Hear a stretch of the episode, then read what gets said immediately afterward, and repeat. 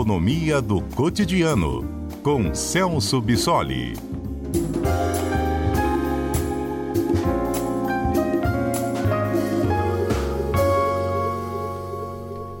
Boa tarde, professor Celso. Boa tarde, Mário. Boa tarde a todos. Manchete agora do valor econômico, professor. Estados Unidos aumentou a taxa básica de juros pela primeira vez desde 2018.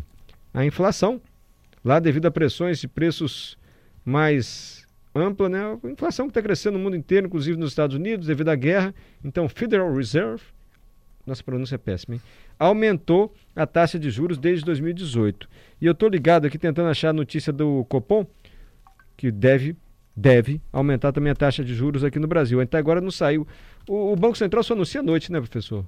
Ou será que agora está? É, é, exatamente. Geralmente no final da tarde, no, no, início da noite, essa decisão deve sair. E, e, a expectativa que nós temos é que o Banco Central anuncie uma elevação de um ponto percentual na nossa taxa de juros, é, saindo do atual patamar de 10,75 para 11,75. Uhum. O mundo inteiro está sofrendo com a inflação. Agora, a gente está com a inflação acima de dois dígitos também, né? 10,5 é isso, mais ou menos, professor, dos últimos 12 meses? Fevereiro foi a maior registrada, né? É, exatamente. Em fevereiro a gente teve uma inflação agora apurada de pouco mais de 1%, né, o que faz com que o nosso IPCA acumulado nos últimos 12 meses, ou seja, pegando fevereiro desse ano até fevereiro do ano passado, a gente esteja é, acima de 10%, né, 10,54%. Então, é um patamar bastante elevado e claro que as perspectivas de comportamento do mercado indicam que esse processo inflacionário ainda vai perdurar por bastante tempo. Agora, e os Estados Unidos aumentando os juros? Há quatro anos não fazia isso. Isso tende ao Banco Central aumentar ainda mais juros aqui no Brasil, porque pode ficar muito mais atraente também emprestar dinheiro para os Estados Unidos, em vez de emprestar para o governo brasileiro. Exatamente. É, esse é o efeito que o aumento da taxa de juros nos Estados Unidos é, o efeito que a gente observa aqui na nossa economia. A gente pode ter uma migração de recursos a serem investidos ah, nos Estados Unidos, isso tem um impacto no nosso câmbio, ou seja, o valor do nosso dólar, né? mas objetivamente, é, embora esse efeito possa ser observado, a, a, preocupação maior do Banco Central nesse momento é o controle da, da, da inflação.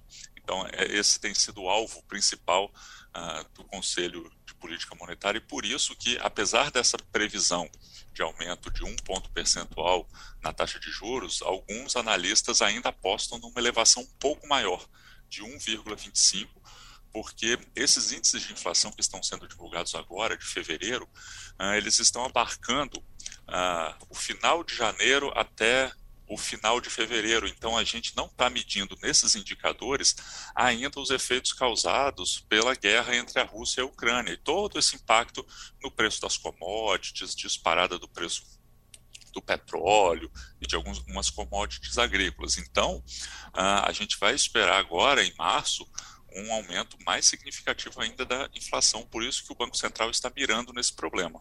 Professor, mas o senhor já deu aulas aqui para a gente sobre inflação.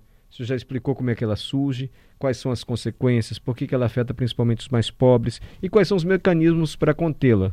Principalmente elevação da taxa de juros. Fica mais caro pegar dinheiro emprestado, naturalmente pode reduzir o consumo. As pessoas com menos dinheiro vão consumir menos, diminui a demanda, teoricamente diminui a inflação.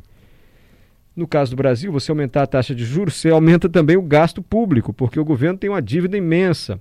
Então tem esse outro lado que pode até comprometer esse mecanismo de controle da inflação. Mas em linhas gerais, aumentando a inflação, você pode reduzir o consumo. Contudo, a inflação agora que a gente observa, pelo que eu leio aí dos seus colegas economistas, não é provocada pela demanda. Não é que muita gente está comprando, então o comerciante aumenta lá o preço. É pela oferta que está diminuindo. Vale ainda assim essa estratégia de aumentar juros? Ainda vale. Né? É, como você bem colocou, o perfil da nossa inflação nesse momento é um pouco diferente, né? uma inflação causada pela oferta. Então, a, a, esse mecanismo de política monetária da, da, taxa de juros, a manipulação da taxa de juros, funciona muito bem quando a gente tem uma inflação de demanda. É por isso que, nesse momento, a elevação da taxa de juros vai ter um efeito na inflação, mas um efeito bastante limitado, justamente porque é um problema que está vindo de fora. Né? A gente tem uma disparada do preço dos combustíveis, é, muitas uh, cadeias produtivas ao longo do mundo estão ainda desmobilizadas, nem todas as atividades foram retomadas, então a gente tem um típico caso de, de um problema de oferta, e por isso esse instrumento da taxa de juros é bastante limitado.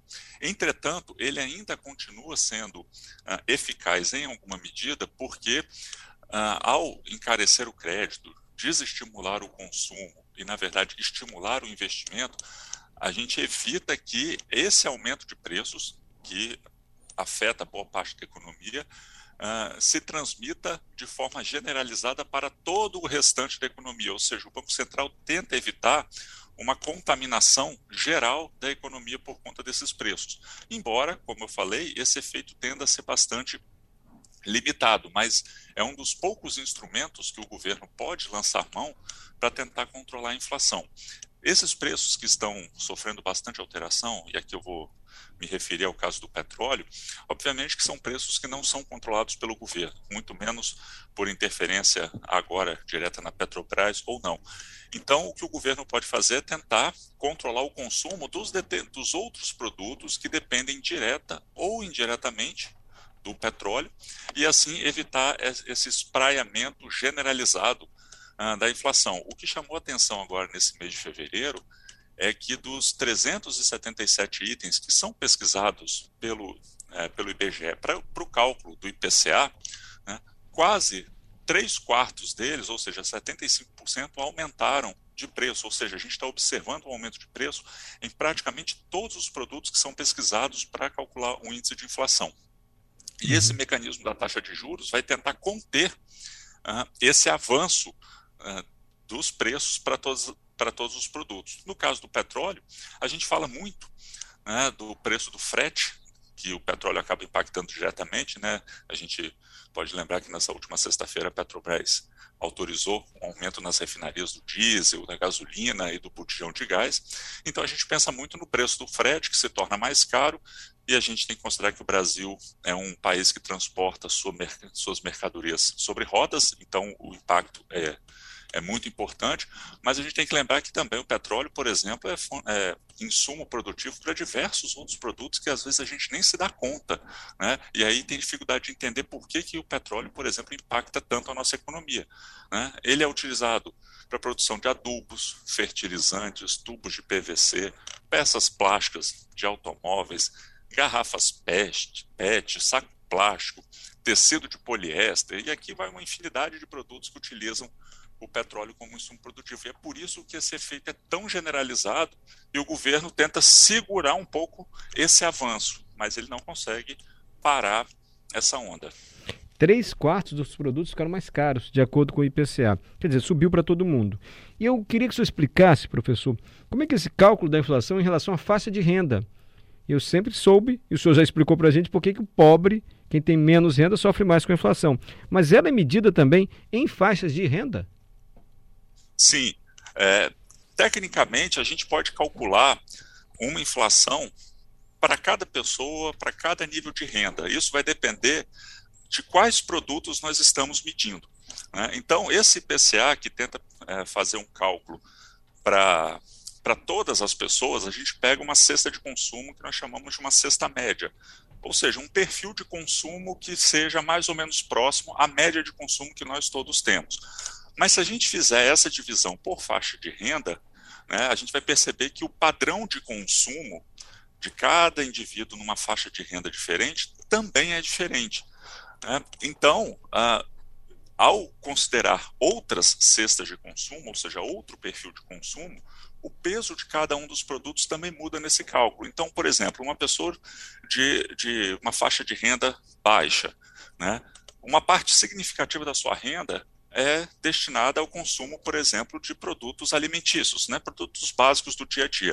Então, no índice de inflação dessa faixa de renda específica, alimentos e bebidas, por exemplo, vão ter um peso muito maior do que se a gente estivesse fazendo essa mesma investigação para uma faixa de renda que ganha, por exemplo, acima de 10 mil reais por mês.